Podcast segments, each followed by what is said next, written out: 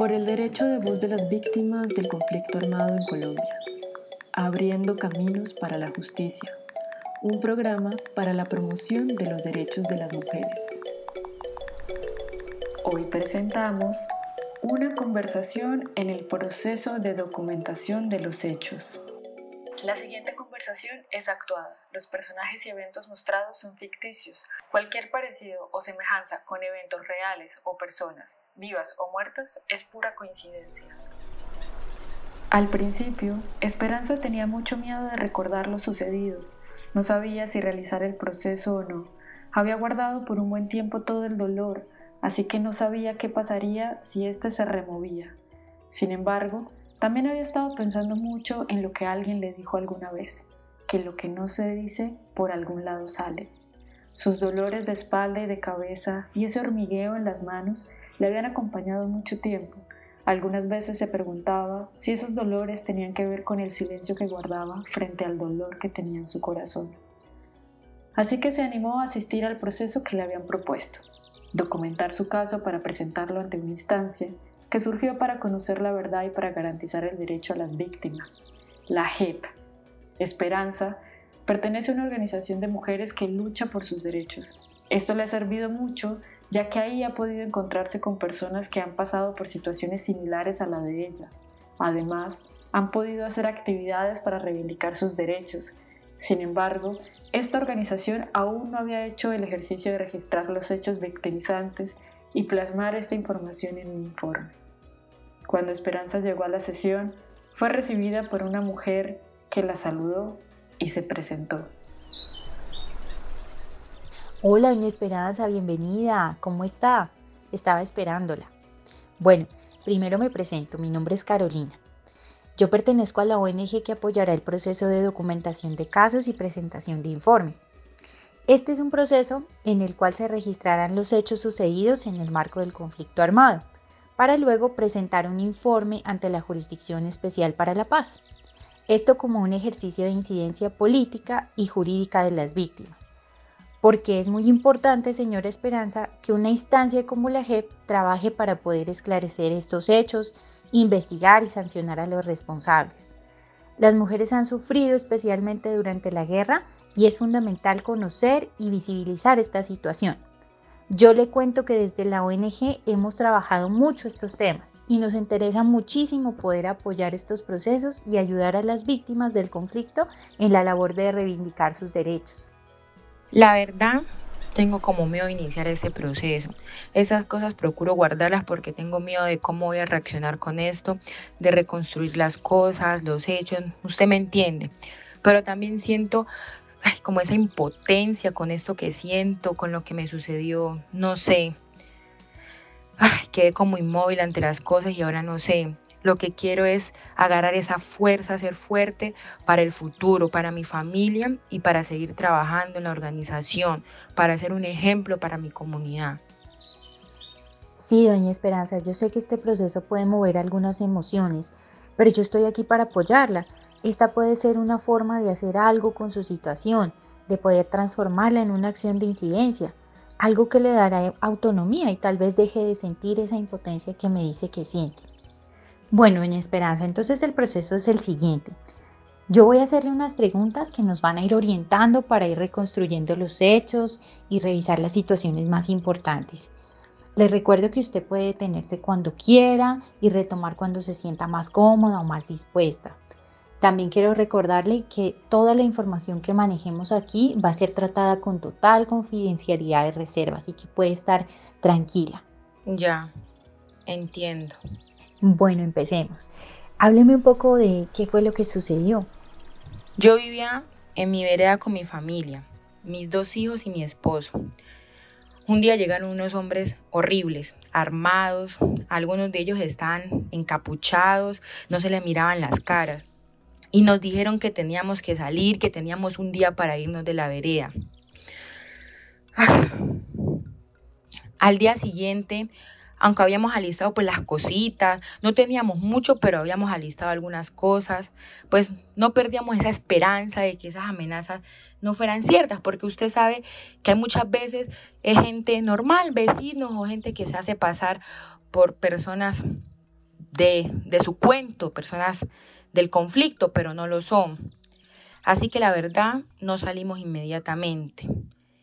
Y ellos regresaron. Se llevaron a mi esposo cerca de la casa, lo sometieron, lo golpearon.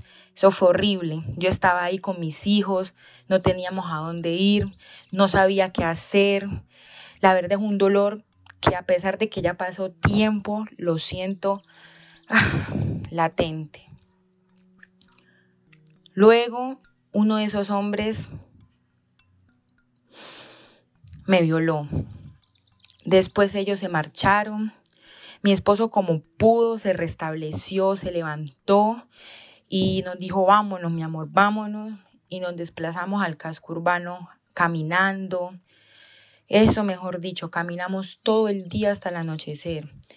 No llevamos nada de nuestras pertenencias con lo que nos pasó, pues imagínense, dejamos todo ahí tirado. Fue muy difícil empezar de cero en un lugar desconocido con una situación económica horrible de por sí, que antes no es que estuviéramos en las mejores condiciones, pero ahora peor. Y sumado a eso, con este dolor, este, esta sensación de impotencia que tengo conmigo y cargo a raíz de la violación. ¿En qué fecha sucedió esto, señora Esperanza? ¿Y en qué lugar? ¿Dónde fue? Esto fue por ahí en el año 1998, en la vereda Chajal, de acá del municipio de Tumaco, departamento de Nariño. Fue hace tiempo ya, la verdad mucho tiempo, pero recuerdo eso como si hubiera sido apenas hoy. El dolor sigue ahí, es algo que, que no puedo evitar. ¿Ha guardado este dolor por mucho tiempo? Pues la verdad, he contado que soy víctima, pero nunca cuento los detalles ni cómo me siento. Creo que me había cerrado esto para no pensar y, y por miedo, Carolina, mucho miedo, porque aunque me desplacé de la vereda, sigo en el territorio y no sé si me puedan hacer algo, si se dan cuenta que hablé, usted me entiende, que conté lo que pasó. Siento mucho temor. Un peso grande para llevar sola. Sí. Afortunadamente en la organización hay mujeres que también pasaron por lo mismo. Me entienden y siento que usted no sé, también me entiende, aunque no haya vivido lo mismo. Me escucha realmente y siento que lo puedo contar, que le puedo decir lo que siento porque usted me apoya. No crea, el poder hablar es un espacio seguro, es una gran bendición. Claro que sí, doña Esperanza, estoy aquí para que usted con este proceso tenga la oportunidad de hacer algo con su situación, para que pueda trabajar desde su organización y además que su situación particular contribuya a fortalecer los procesos de la JEP y de incidencia de las víctimas, ese trabajo del que usted me habla con su colectivo. Sí, eso es lo que espero. Gracias, doña Esperanza. ¿Usted pudo identificar al grupo armado al que pertenecía su agresor? Estos hombres pertenecían al bloque 10 de la región pacífica porque así, como si nada, llegaron y se identificaron sin mayor preocupación. A ellos no les importa nada. No les importó dar su identidad. Y al hombre que me violó le decían el muelas. Era, no sé, un hombre alto, de tez morena, tenía el cabello quemado, con una expresión fuerte, fuerte, fuerte. ¿Y esto se denunció en alguna instancia? Sí, en ese tiempo fue en la fiscalía, si no estoy mal. Allá yo declaré eso y me recibió un doctor, también una psicóloga muy amable que me ayudó con lo de los papeles.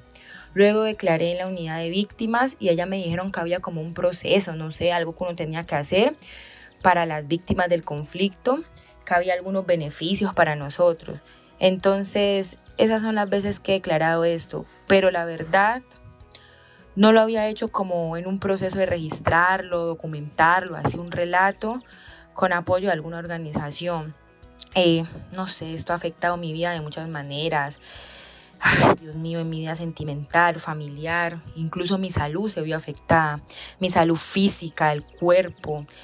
Y tal vez ahorita me decidí porque pensé que si lo contamos, lo registramos, se contribuye a que eso no vuelva a pasar, a que, a que haya memoria y así se, se aporta a un país mejor, a que las mujeres de mi pueblo, de mi comunidad, sepan que no están solas, que contamos con organizaciones como ustedes que nos pueden ayudar en este proceso y, y a mitigar este dolor tan grande.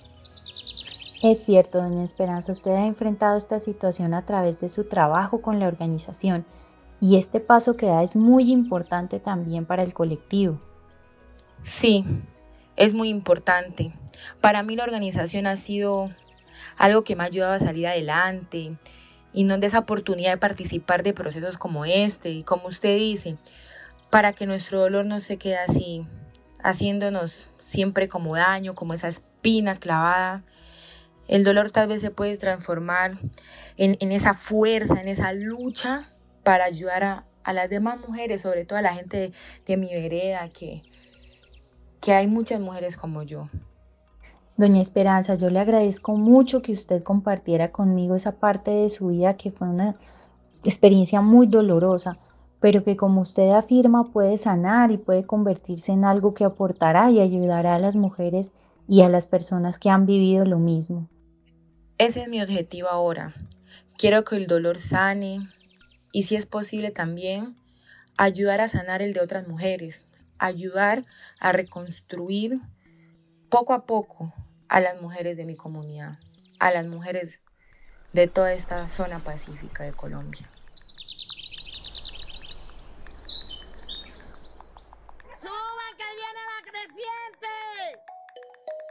Este programa fue realizado por la Fundación Círculo de Estudios Culturales y Políticos y CODES, con el apoyo de ONU Mujeres en alianza con el Gobierno de Suecia.